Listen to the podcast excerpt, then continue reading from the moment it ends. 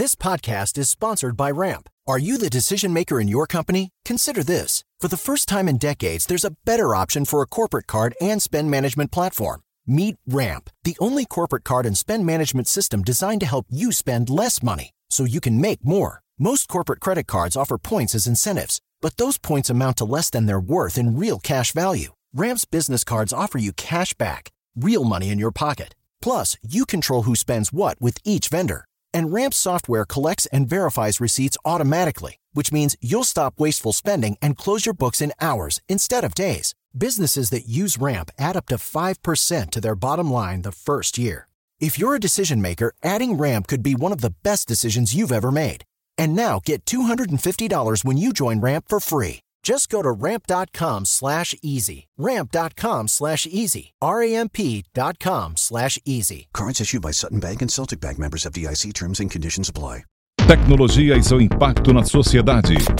Digital de tudo. Digital de tudo. Com André Miceli.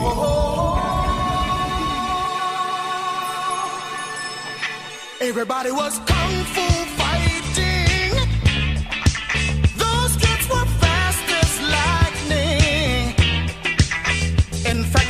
Salve, salve, habitantes da sociedade digital, sejam muito bem-vindos. Eu sou André Miceli e esse é o Digital de Tudo, seu podcast de tecnologia, cultura, negócios e tudo aquilo que afeta nossas vidas. Estou aqui com o Daniel Salvador, que fala sobre tecnologias disruptivas, com Iago Ribeiro, com startups e soluções, e com o Fercil, que traz sua tecnologia e cultura. No programa de hoje, vamos falar sobre o mercado de comunicação e receber meu amigo Samurai Adriano Ueda, jornalista de formação, que tem uma relação grande com o ambiente digital e é professor de gestão de tecnologias da Fundação Getúlio Vargas. E aí, meu amigo, tudo bem? Tudo bem? Salve, salve, galera. Salve, sinistros. boa, boa, boa. Digital de tudo. Digital de tudo. Ueda, você é um cara que, enfim, conheço muito bem, já tivemos relações diferentes no que diz respeito a ser cliente, fornecedor, aluno, professor e agora colegas na Fundação Getúlio Vargas.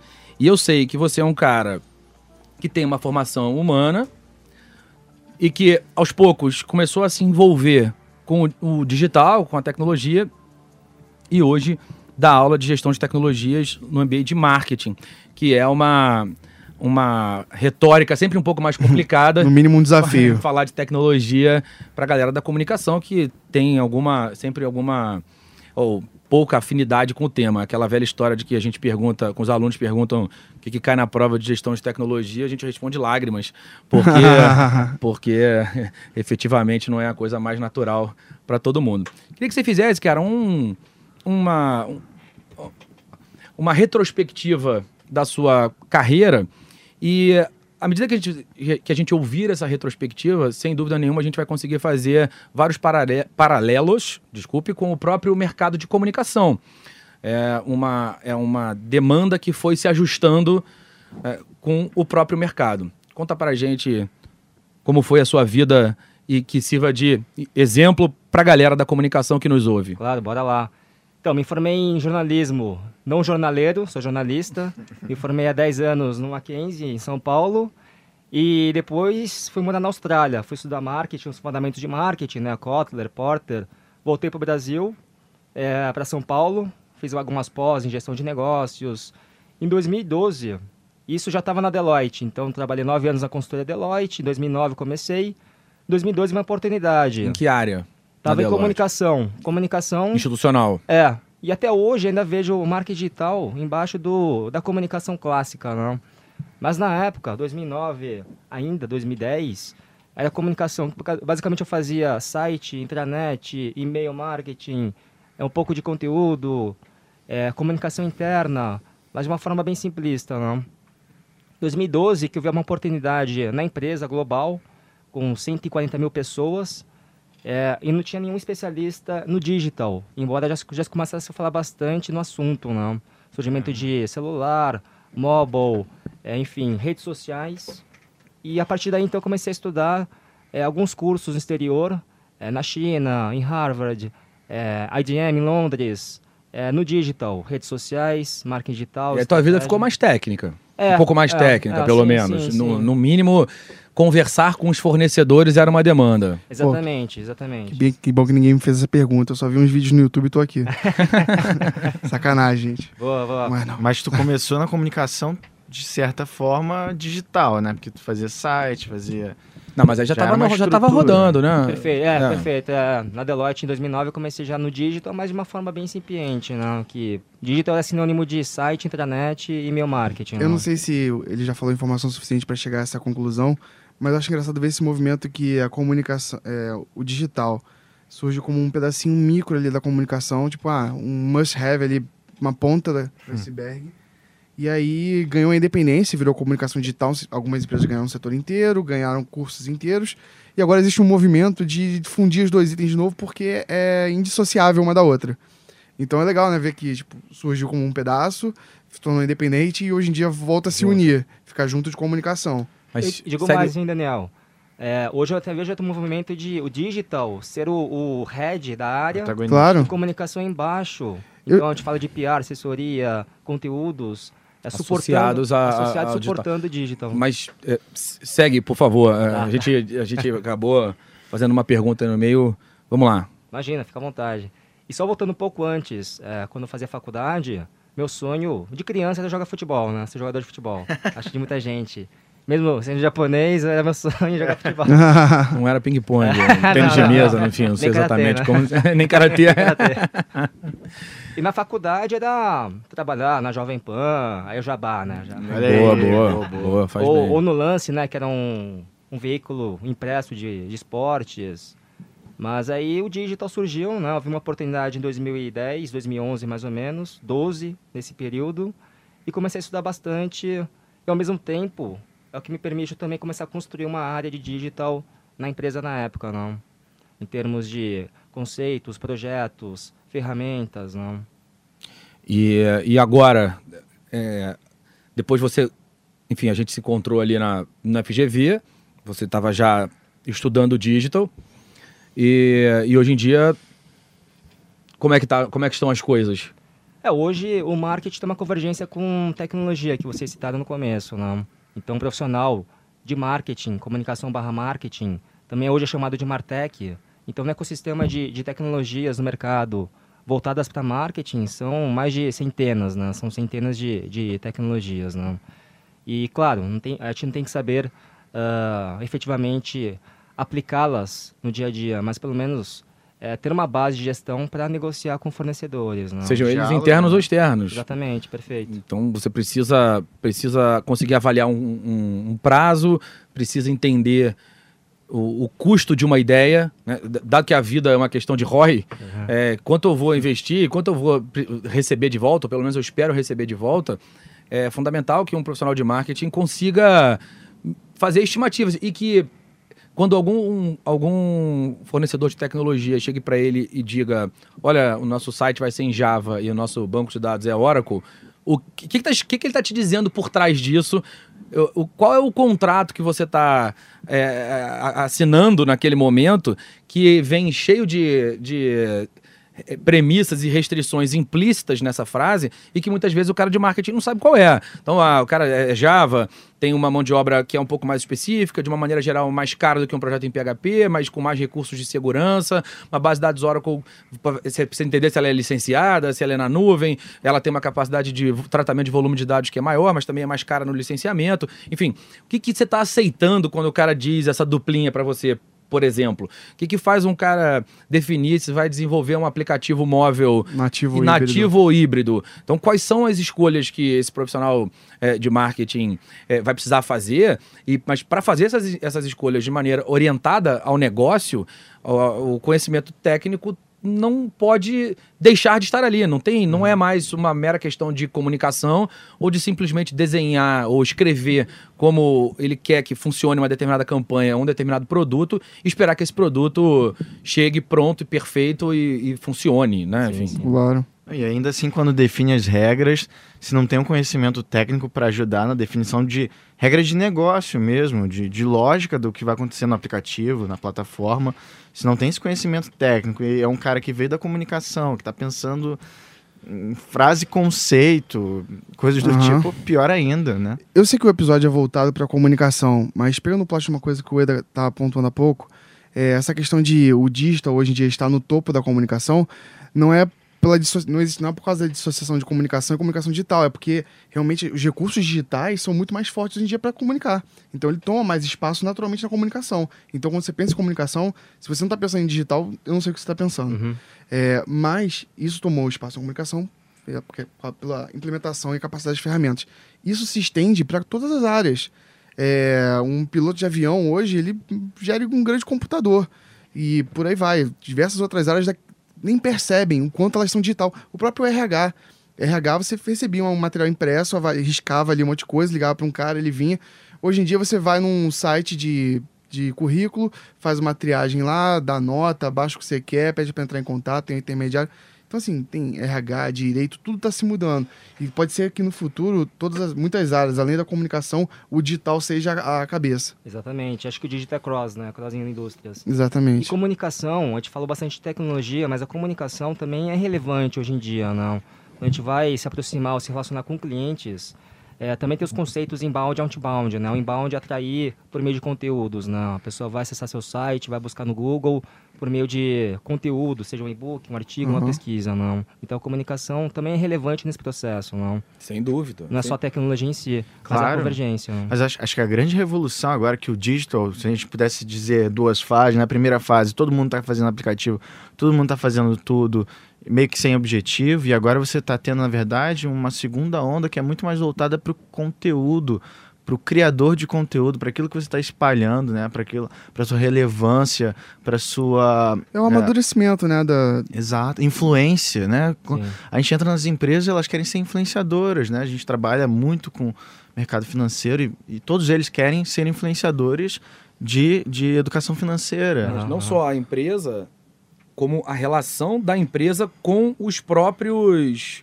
os próprios influenciadores. A gente Sim. viu o caso Cossiello, quando ele fez aquela piadinha, enfim, sobre o Mbappé, independentemente de entrar no mérito, se era uma piada racista ou não, enfim, cada um Claro. teve a sua própria interpretação disso, mas o fato é que pegou mal. Na maior parte, a maior parte das pessoas, as pessoas de uma maneira geral acharam que é, aquela, aquela piada foi mal feita. No mínimo, é, foi alguém que não se preocupou em avaliar a, a possibilidade de, de que aquilo fosse interpretado de uma forma negativa, é, partindo da premissa que ele não queria fazer isso, que foi o que ele disse. Enfim, como a gente não tem elementos para Claro. justificar nada, então para não correr o risco de ser injusto, é, o que a gente tem certeza é que o cara não avaliou se aquilo ia ou não pegar mal e também não avaliou a relação que isso ia ter com as marcas que de alguma forma ele se relaciona. E, por- e não por acaso ele acabou perdendo vários contratos. Então essa relação também passa de- por um processo de amadurecimento. Eu não sou particularmente daquela linha que acha que a- o caso Cossiello marca o fim do, do marketing de influenciadores. Não, não. Muito pelo contrário, eu acho que aquilo marca o início de uma nova fase do mercado de influenciadores muito mais madura do que aquela fase que a gente estava vivendo. Para mim é justamente um marco de amadurecimento. Exatamente. Porque esse é um processo que já acontecia, só que em menor escala. O Cossi- o Cossiela ele tem uma outra proporção e a, e a piada tomou outra proporção. Foram dois variáveis muito grandes, que aí fez a- o mercado ficar atento. Ah, galera, vamos ficar atento nisso. É bom porque, enfim, de alguma forma educa os influenciadores, serve de exemplo para as pessoas e para as marcas como um todo. Eu acho que essa questão do Cossielo não, não vai destruir o mercado de influenciadores, porque a gente teve o caso do PewDiePie, que foi o maior youtuber do mundo por muitos anos e estava com um contrato gigante com a Disney. Foi denunciado por algumas referências eh, nazistas nos, seu nos seus vídeos e a Disney rompeu o contrato com ele. E esse é um caso assim: é a Disney, gigante, é, PewDiePie, maior youtuber, e nazismo, uma, uma, uma ideologia extremamente repudiada. É, então, assim, são três extremos muito grandes. Isso não afetou o mercado de influenciadores. Acho que, mais uma vez, amadureceu em nível internacional.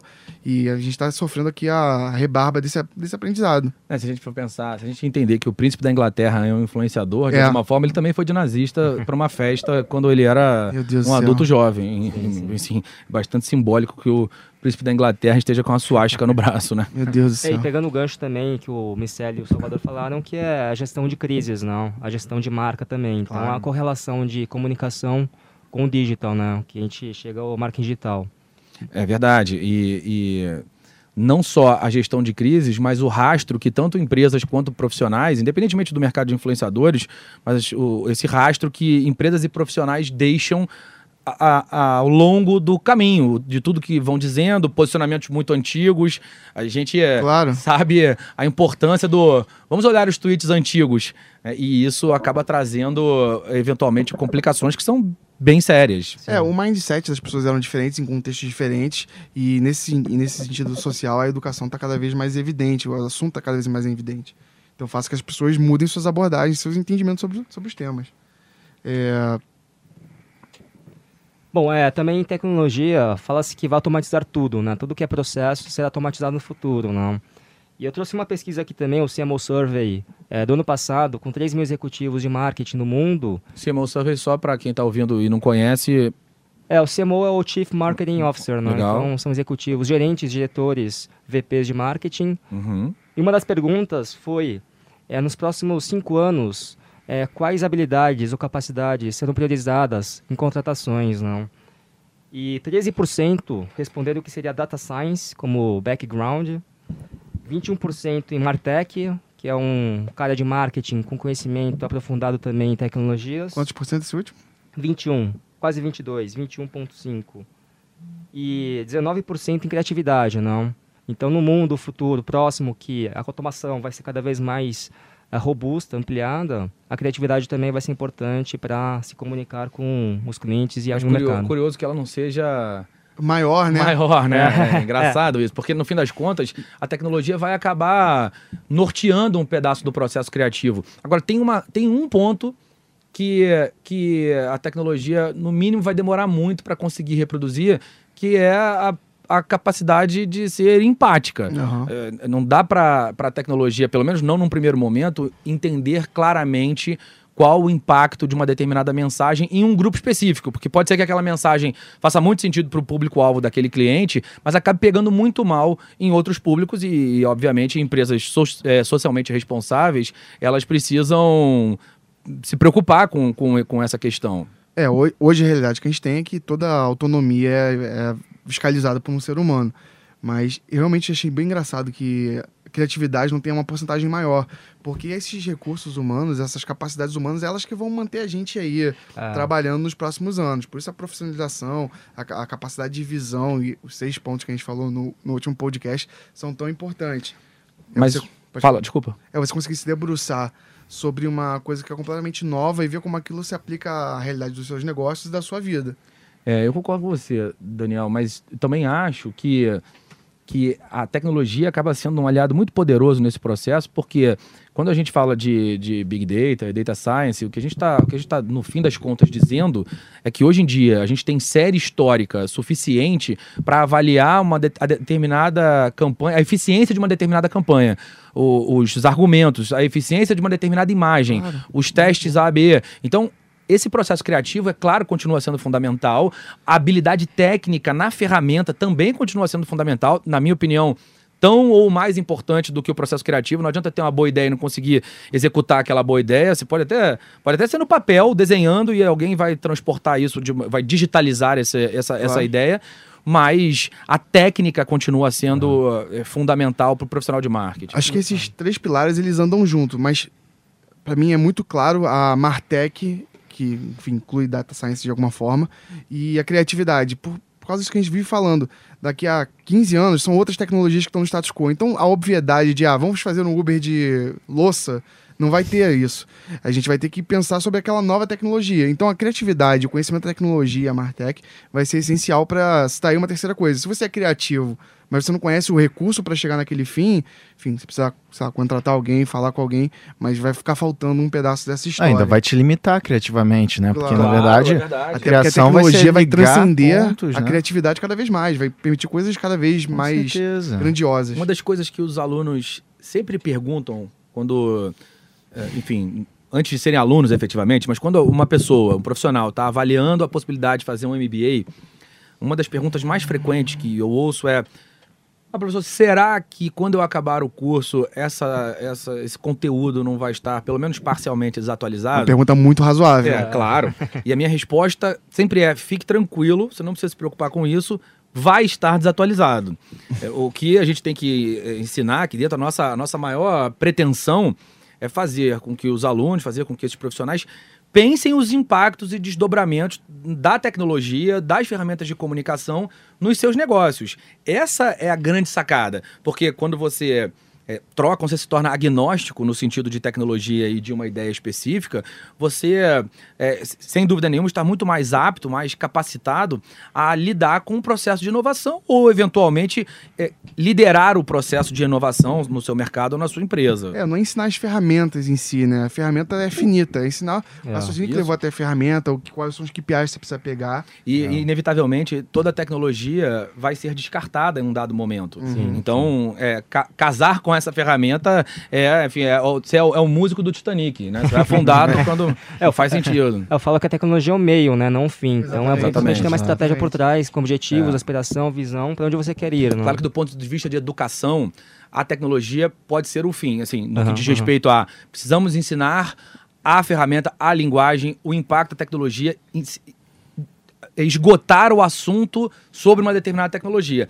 Mas a aplicação, depois que esse conhecimento chegou, Ele precisa ser aplicado. ele, ele precisa ser aplicado e aí, Sim, eventualmente, ela se torna um meio para um, um- obter um resultado que, no fim das contas, tem que ser financeiro. É outra coisa que a gente fala muito. Mudou um pouco aquela, aquela ideia de campanhas integralmente feitas para o cara ganhar cane. né? Então, o cara precisa. Pode até ser que ele ganhe cane, pode até ser que ela seja feita integralmente para ganhar cane. Mas ela precisa, essa, esse processo precisa estar encaixado numa estratégia maior de construção da marca da empresa. Sim. A gente já falou isso em outros, outros podcasts como iniciativas iradas, tipo carros voadores. Por que, que eles não foram pra frente? Por que, que não- a gente não tá cheio de carros voadores na frente? E a gente tá cheio de Uber, cheio de Twitter.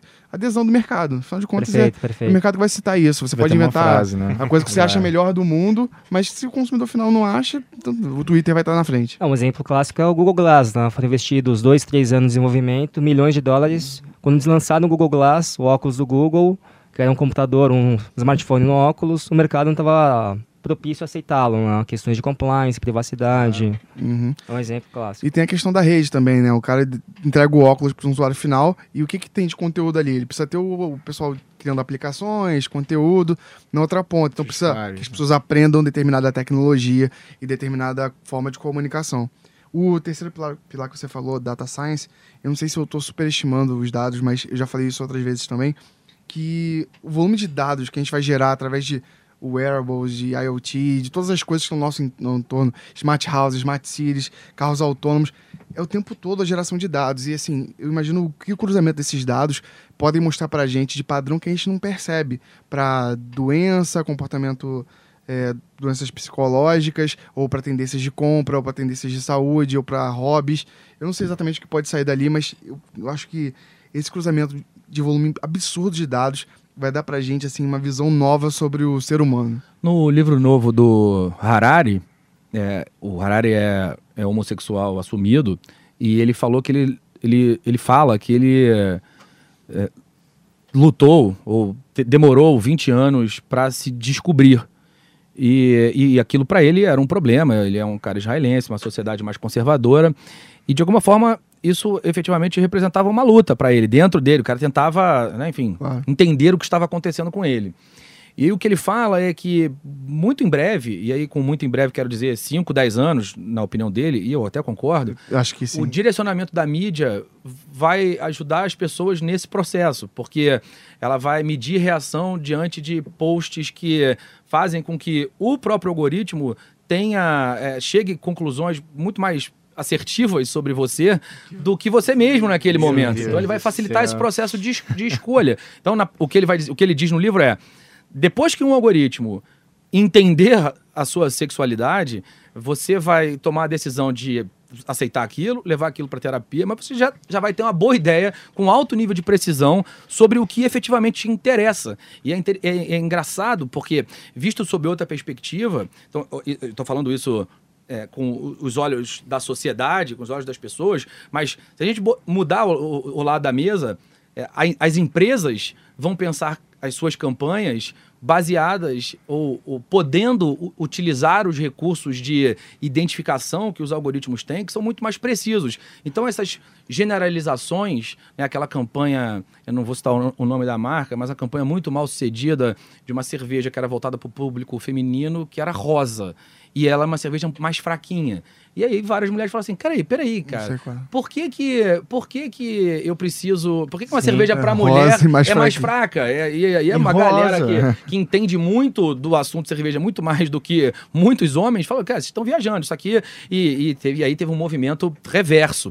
É, eu até acho que parte dessa tomada de decisão é, uma, de- é querer atender uma demanda de mercado. Pode ser que seja realmente, não, vamos fazer um negócio para é, agradar as mulheres. Pode ser que realmente essa tenha sido a preocupação da marca. Mas o fato é que essa decisão foi tomada por pessoas que não entendem do assunto. E aí um algoritmo é, diminui a necessidade desse conhecimento por parte dos seres humanos. Como o Iago falou, a, a tecnologia vai acabar é, dando mais ferramentas para que essa criatividade se manifeste de outras formas. Sim, sim. E pegando também um caso recente do- da campanha do Trump, também há poucos anos, foi baseado em Big Data e também em personalização de campanhas ou de comunicação para os diferentes públicos-alvo É o deles. Social né? Styles, né, do, da Cambridge. É, a Cambridge Analytics, com a metodologia Ocean, que é baseada em comportamentos. Né? Então, antigamente, as campanhas eram feitas com base em se é negro, se é asiático, se é branco, se é mulher, homem, religião, não. E esse já foi baseado em comportamentos de cada grupo, de cinco grandes grupos, não. E a partir disso, endereçar comunicações assertivas. Nossa, é. Especificamente agora, está num momento que a o assunto político está um pouco esgotado, até para mim. Mas eh, eu achei muito legal, e isso é uma coisa a se reconhecer, de quase todos os candidatos, como eles responderam bem às demandas do público. Eh, sem alguém necessariamente chegar pro cara, tava rolando determinada acusação, o cara respondia aquela acusação da direita, da esquerda, do centro. Todo mundo respondendo muito bem, sabe? As coisas que estavam rolando nos corredores, nas redes sociais, e o cara lançava um vídeo falando sobre aquele tema específico e sobre aquela mídia específica, sobre aquela matéria específica. Achei que isso foi muito legal nessas últimas eleições, como os caras responderam bem a cada demanda que surgia no, entre aspas, corredores das redes sociais. Bacana. E só voltando para o ponto do André, os alunos da FGV, né, que perguntam se daqui a dois anos o conteúdo vai estar desatualizado.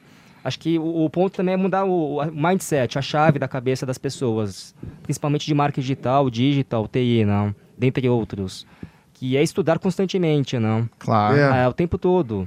Então, eu, por exemplo, é, além de cursos é, Brasil e no exterior, também a aula ajuda bastante também, porque é uma troca rica, né? Alunos e Aham. professor, artigos. Te obriga a, te, a se Ah. atualizar também. É, mas é o tempo todo estudando, não, a gente não vai parar nunca mais. E principalmente as trocas que acontecem nesses ambientes, né?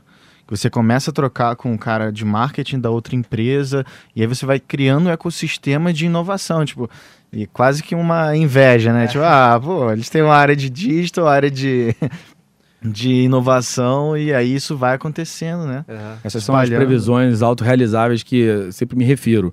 Alguém fala, ah, em tantos anos, é, 20% das empresas vão, vão ter um, departamento de inovação. E aí começa um ou outro que recebe esse conteúdo a montar os seus departamentos de inovação para não ficar para trás. E muitas vezes essas empresas são referências para o mercado, que fazem benchmark nelas, que vão lá entender o que está acontecendo e montam seus departamentos também. Passa um tempo e, e a previsão é realizada. É, enfim. E a gente não sabe se ela foi realizada ou se ela foi direcionada, porque Aham. o mercado acaba sendo pródigo Tipo- em gerar esse tipo de demanda. Não pense em azul, que já gera. Você supostamente pensar em azul, esse é o momento contrário, porque o cara tem muito, muita audiência. É, na prática é isso. E muita credibilidade. Esses- Exatamente. A esses credibilidade é um ponto importante. Esses fatores somados tornam ele um influencer. E assim como um influencer consegue te vender um achocolatado, ele também consegue indicar uma estratégia. Exatamente, É, exatamente. no fim das contas, é isso que acaba acontecendo mesmo. E aí, Ueda, o que, que você tem é, é, visto como principal lacuna na formação desses profissionais? Você que é um cara que, que segue no mercado, mas que agora também está na sala de aula e que foi ensinar gestão de tecnologias, porque apesar de ser um cara com uma formação de marketing, acabou trabalhando muito com tecnologia, pesquisando tecnologia, se especializando, né? Enfim, saiu do. foi para o MIT, que é uma, principal, uma das principais, para não errar, né? Para não dizer que é A, já que eu, eu, eu gosto muito da, da instituição, é certamente uma das principais escolas de negócio do mundo, no que diz respeito a essa interseção. Então, você é um cara que acabou ganhando uma bagagem de tecnologia, parte em função das tuas atividades práticas e parte em função das tuas pesquisas e do- dos teus estudos. O que, que você vê como principal carência do profissional de marketing para que ele se prepare para essa para esse mundo que em parte já está formado, mas ainda está se formando também? Tá. Acho que um dos desafios hoje e futuramente também é a entrada de tecnologias no mercado, né? Então a gente fala-se bastante já de blockchain, Bitcoin, carros autônomos, AI, que é inteligência artificial, é VR, VA, que é realidade aumentada, virtual. O desafio das pessoas e gestores de marketing é acompanhar essas entradas de um grande volume de tecnologia surgindo e como aplicá-las no dia a dia, não? Então, Aham. hoje, em 2010 já se falava de analytics, big data, social, mobile. Aham. A gente está em quase 2020 e grande parte também das empresas mal conseguiram também aplicar, Aham. aplicá-las às empresas. Até porque as tecnologias, elas não estão dando tempo da gente estabilizar, né? Chegar no momento de estabilização. Não, não chega aquele momento assim, ah, saquei qual é da rede social. De repente tem lá o Orkut, vem o Facebook joga a bola para um lado, e aí vem o Messenger, joga, tira o MSN, bota o Messenger, e aí vem o WhatsApp, tira o Messenger, e aí vem o Instagram, e as pessoas começam a migrar pro Instagram, tem o Snapchat, que é retomado pelo Instagram. Sim, a gente não consegue se estabilizar numa tecnologia, numa rede social, até ter um, enfim, um, conteúdo sabido e definido. É natural que, que não consiga, e natural também que, esse, que haja um encurtamento cada vez maior dos, dos ciclos de adesão e descarte dessas novas tecnologias. Como a gente falou, no fim, no fim das contas, a gente consegue generalizar que em um dado momento toda tecnologia vai ser descartada. No que diz respeito especificamente às ferramentas de comunicação, o que a gente tem visto é a entrada e saída muito mais rápida do que co- costumava acontecer de cada uma dessas ferramentas. Então, esse- elas assumem protagonismos inacreditáveis e são absolutamente esquecidas na- logo na próxima onda. A gente vê agora, dá, pra, não, não, é- não dá para dizer exatamente que eles, estão, que, elas, que eles estão esquecidos, mas a gente vê a galera do Snap, do Snapchat, que, é, se, a- que a- em determinado momento se apresentou como a grande nova rede social e que se registrou para fazer o IPO como empresa de óculos, porque já viu que essa briga é realmente difícil. Difícil, difícil. Facebook, sim. eh, tanto com a compra do, do Instagram, quanto com, com as inserções de funcionalidade que eles acabaram fazendo, eh, eles mataram, não dá para dizer que mataram, mas enfim, foram determinantes para a queda do, do Snap nesse momento. A vida do publicitário, eu separei algumas tecnologias aqui para depois, se der tempo, botar em pauta para os amigos para a gente falar como isso vai mudar a vida dos publicitários do futuro. Mas aí me faz lembrar do que a gente já tem para trás, que, por exemplo, pegando o Mad Max, Mad Max não, Mad Men, né, que fala lá a vida do- dos publicitários nos anos 50. Que é quase Mad Max. Exatamente. então, se fizer uma releitura de Mad Men hoje, aí, ó. basicamente é Mad é Max. isso aí, cara. Porque cada dia que você. Tipo, Gotham, cada dia, cada episódio é um vilão novo. É isso. Cada dia é uma tecnologia nova que surge do nada e muda completamente o que você Em um mandou fazer deserto, ontem à você tá noite. com sede, você não sabe pra onde você vai. Black Mirror também. ó. Exatamente, que o carro cuspindo fogo. é, Então, assim, eu imagino que quando tiverem um remake de Mad Men, ele vai ser bem mais Ele vai ser emocionante. Mad Max. vai. Exatamente. Na verdade, eu vou me vestir remake, assim é. agora. É, porque a gente não tem mais esse, essa, essa lentidão nas tecnologias, né? Em Mad Men, o cara tem que pensar na estrutura, ele, ele pensa em conceitos que hoje estão estabelecidos. Pensar no público final, é, usar o produto, perguntar pro cara. E aí são desafios, plot twists que tem relação com a criatividade e a tecnologia da época. E, ah, fazer um Mad Men hoje, tecnologia da época, qual época, cara? Porque daqui a uma claro. semana é outra época, acabou. Na verdade, o, o, o pano de fundo dessa história seria exatamente a adesão e o descarte dessas ferramentas. Exatamente. Porque as campanhas, num dado momento. é, imagina, é, é inacreditável pensar que poucos anos atrás, algumas empresas estavam desabilitando os seus sites e criando as suas páginas, os seus endereços, as suas URLs apontavam direto para sua página no Facebook. Então, como se aposta numa plataforma que não é Não é sua? sua, né? É A gente inacreditável. já conversou isso. bastante sobre E, isso. e- e é impressionante que, é claro que em uma, numa escala muito menor, mas a gente ainda consegue enxergar partes fundamentais de algumas campanhas sendo feitas. Claro, é, a comunicação pode ser feita, mas a tecnologia está integralmente baseada numa plataforma que amanhã, e aí Quando eu falo amanhã, é, é- Pode é ser. amanhã mesmo, né? Pode mudar completamente. Imagina. Ou tem alguma agenda que eu não sei. É, não, eu não posso te contar. É, é, imagina a galera que fez os, os óculos, tinha agência bancária inteira, sistemas bancários já desen- é, uma- ban- com o Google Glass. E, e um dia eu- a Alphabet, não me lembro nem se já era Alphabet na época, acho, Acho que que ainda não. era Google, é, eu também acho. Já falou, ó, vamos descontinuar o Google Glass. Imagina o cara que tomou a decisão de fazer isso. E assim, não dá pra culpar o cara, Sim. porque é, e é exatamente o que a gente falou no nosso último DDT sobre, Sobre as migrações e, falha, e, e as falhas.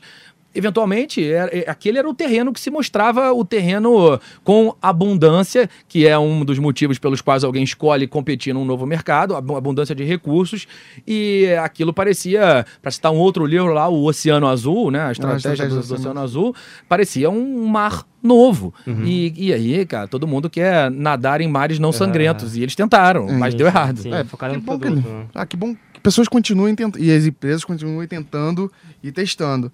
É, em paralelo, né, tem, tem um cara que tinha um dinheiro sobrando, investiu na Netflix e comprou 2%. Acabou.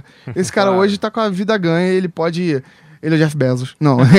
ele pode pegar e investir, se dar o luxo de arriscar em outras frentes até que uma delas dê certo novamente. Isso é, isso é muito maneiro e muito arriscado ao mesmo Mas tempo. é uma característica muito própria dos mercados mais maduros. é, e do mercado americano, especialmente, que já tem essa cultura.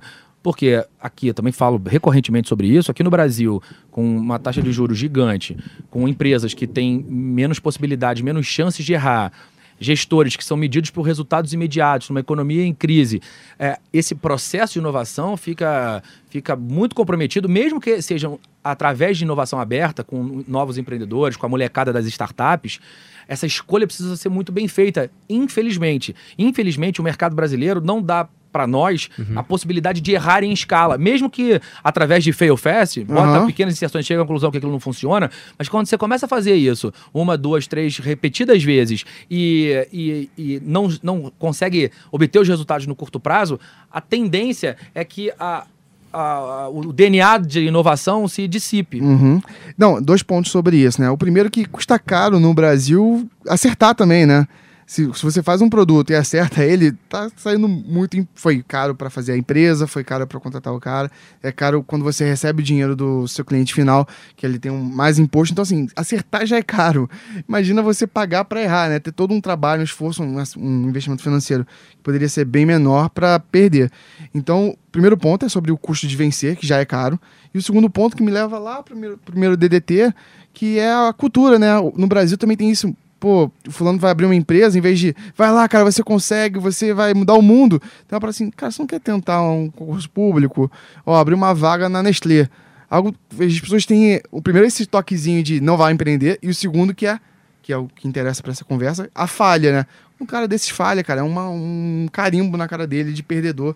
Enquanto nos Estados Unidos é assim, cara, vamos pro próximo, eu quero é mais. É, ma- mas o que a gente também falou nesse primeiro DDT, que é sempre bom resgatar, é que a, a necessidade de empreender não significa criar uma nova empresa. O cara pode empreender dentro do mercado corporativo. Sim, dentro da empresa, inclusive. Dentro né? da empresa, claro. Existem, cada vez mais as empresas estão abertas para isso, porque parece que existe uma pressão social para que todo mundo seja um, um empreendedor nesse Que momento. O DDT1 falou isso. Exatamente. E que, e, o que Novo Zuckerberg. Nada, é, não necessariamente isso é verdade, ou enfim, que é, é uma pressão que não faz sentido, porque são perfis diferentes. Perfis corporativos é, podem ser inovadores, podem ser empreendedores, mas não necessariamente o cara que ele dá com tudo o que significa montar uma empresa, que muitas vezes significa também se afastar daquilo que você tem a paixão, porque em um dado momento você vira um gestor. Então, é claro que você pode continuar lidando com a tecnologia, se você gosta, você pode continuar lidando com a comunicação,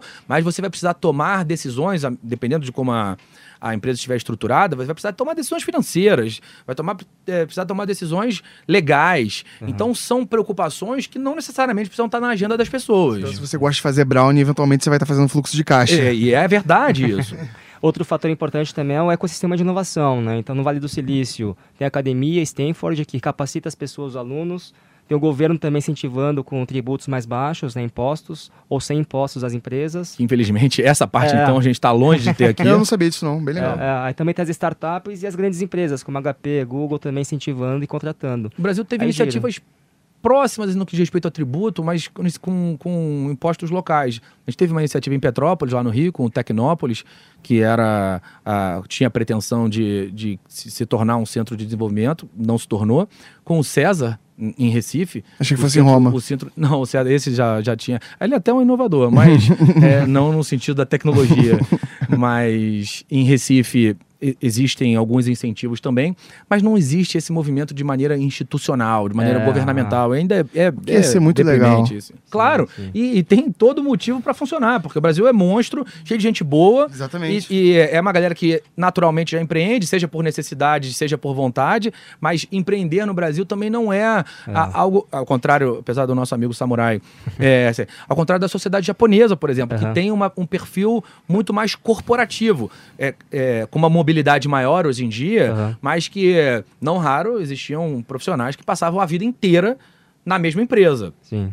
Mas essa associação com o mercado corporativo de algumas culturas, ela é muito forte. E o mercado americano fez isso muito bem. Agora a França tem algumas in- iniciativas nesse movimento. A Alemanha, depois da SAP, ganhou, mas também não é exatamente o mercado reconhecido como mais empreendedor, porque tem uma economia muito estável. E uma coisa que a gente fala também muito é esses países que são bastante desenvolvidos economicamente e até mais igualitários do ponto de vista social, eles têm uma pirâmide social tão achatada que, em alguma instância, isso acaba desestimulando o empreendedorismo. Por incrível que pareça, o sucesso atual da, da Aham. empresa, do país, desculpa, ele acaba diminuindo a vontade de empreender. Porque esse empreendedorismo, seja ele dentro ou fora da empresa, ele vem carregado de muito mais trabalho do que o cara que de- mesmo dentro da empresa, resolve tocar a sua vida de uma maneira mais simples, mais trivial.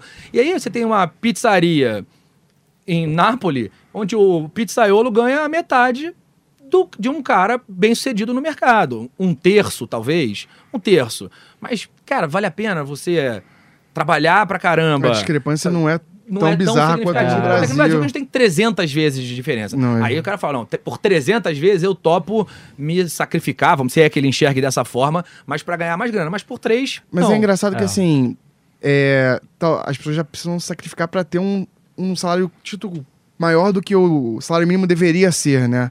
Na prática é isso, porque se o cara não se esforça, ele não consegue nem muito ter uma condição boa de vida. É impressionante como as coisas estão hoje em dia, né?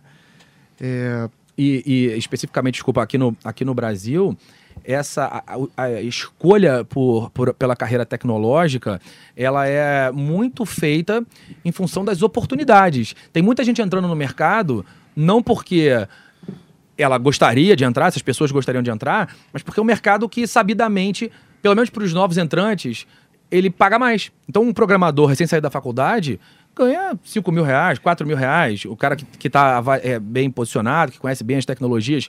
Não são tantas profissões assim que pagam essa grana para alguém que acabou de sair da faculdade ou para alguém que eventualmente nem entrou na faculdade, Uhum. mas que se especializou em uma determinada tecnologia.